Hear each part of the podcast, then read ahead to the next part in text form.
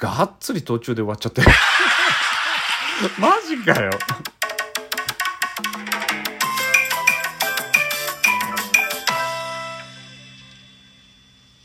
ごめんなさい。がっつりマジで途中で終わっちゃいました。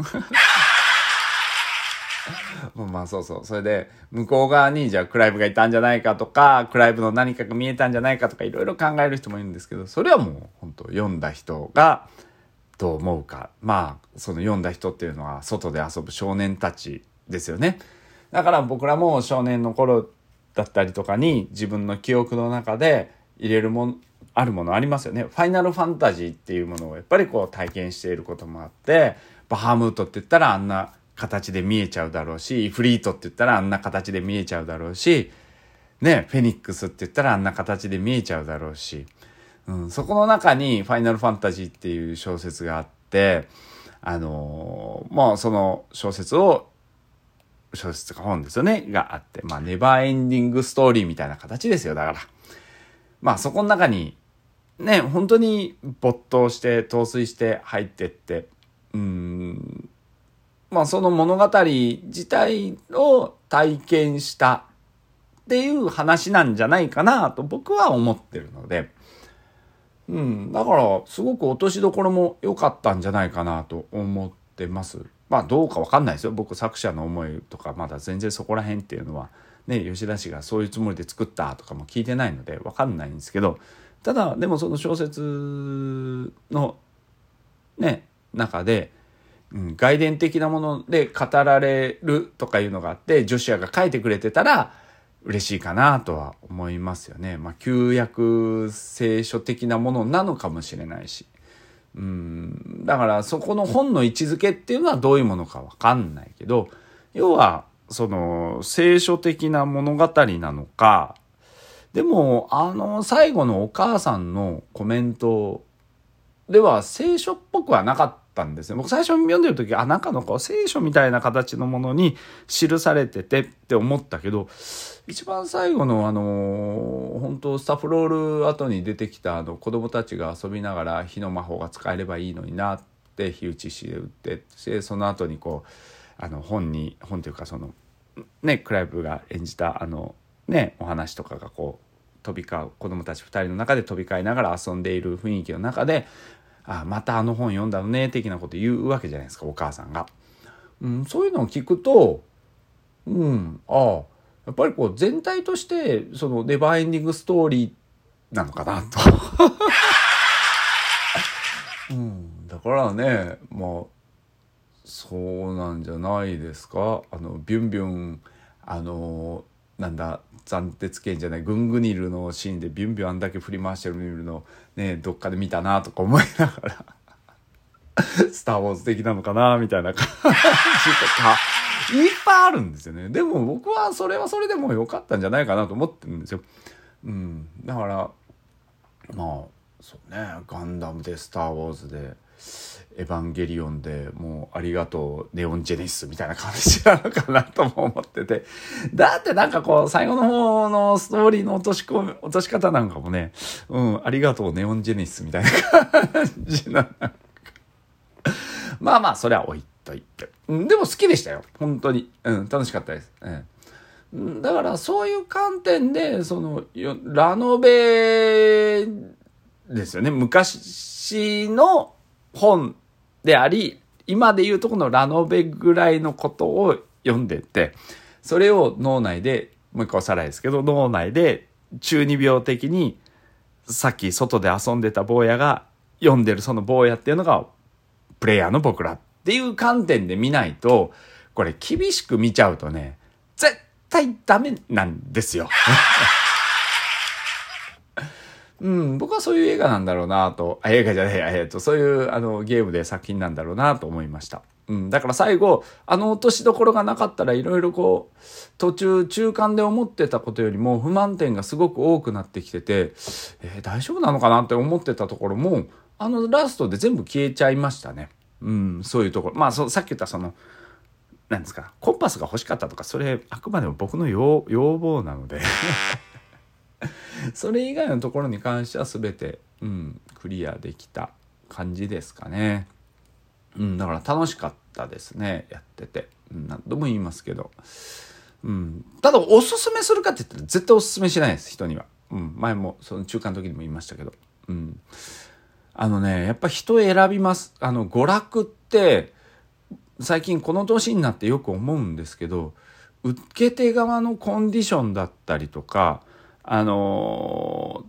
例えばその思想思考だったりとかでその作品のあの見方ってめちゃくちゃ変わってくると思うんですよね。で最近のこう作品ってシリアスに作ろうとするものだったりとか多かったりするじゃないですか。うん、そうなってくると、まあ、ギャグ的に作ってるって意味じゃないんですよ。あのまあこれをダークファンタジーと読むのであればそういうダーク的な部分もその見せる。そして18歳以上じゃないとできないよみたいなその年齢指定18歳だったら結構ちょっとよく分かんないけど年齢指定もしなきゃいけないよっていうような状況になってくる中でそうするとその思考を大人に無理やりして見てしまうとあのまあ今回の FF16 も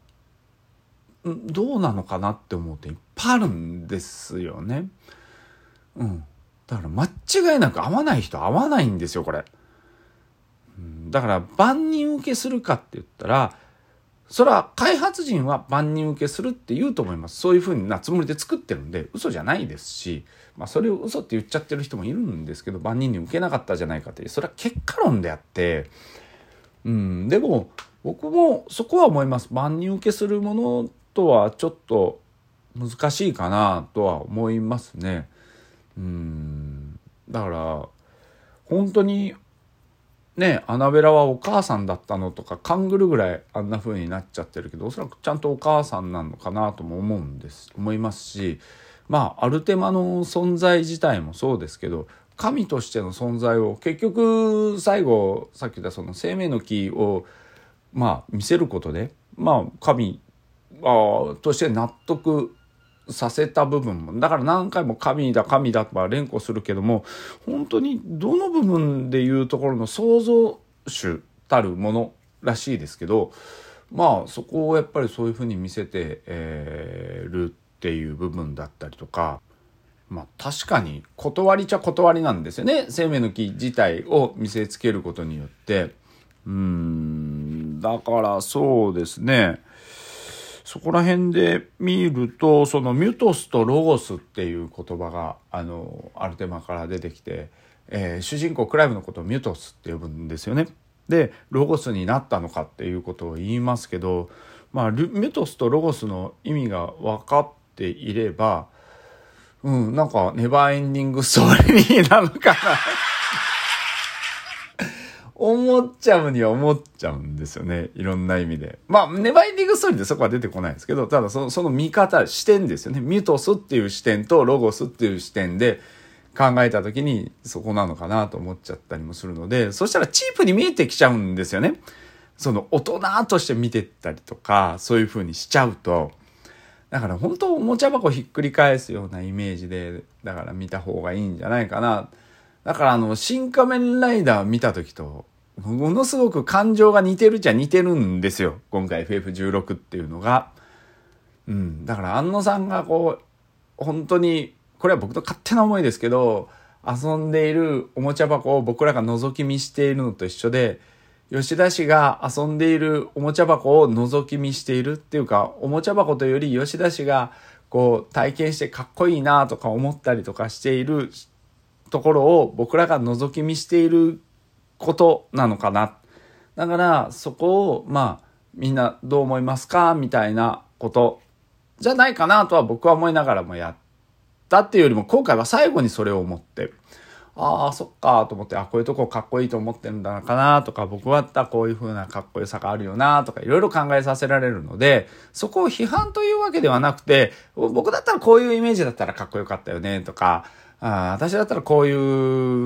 雰囲気にジルとクライブもっとこう接してほしかったよねとか、もう恋愛、恋愛としてこう、こうあってほしかったよねとか、いうことをこう本の中の読んだ読者として、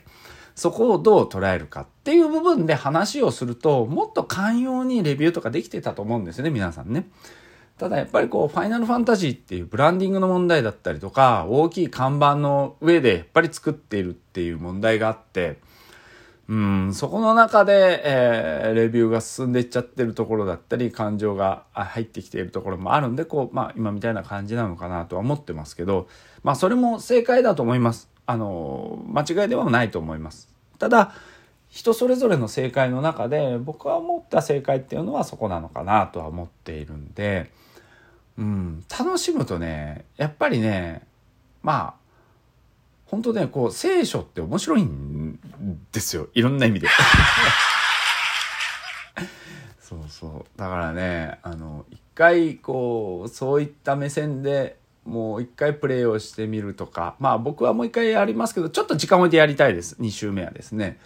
うん。あの、ファイナルファンタジーモード？なんなんだっけ、チャレンジかなんかがあるので、まあそこは、あの、ちょっと時間を置いてやりたいなとは思ってますけど、うん、そうね。総評としてはそうですね。なんか、まあ、クライブが新宿に見えたシーンもありますけどただやっぱり差別とか、そういったもの、そのベアラーというその問題ですね。えー、だからそこら辺だったり戦争っていう問題、だからその脅威ですよね。あの、まあ、召喚獣っていう脅威みたいなものですね。まあ、召喚獣は、あの、説明もあってなぜ召喚をされるのかドミナントになるのかっていう意味合いとかっていうのがまあ敬遠することがイコール召喚っていうことになっているのでなんですけどまあ僕としては本当に楽しい作品で、えー、ございました。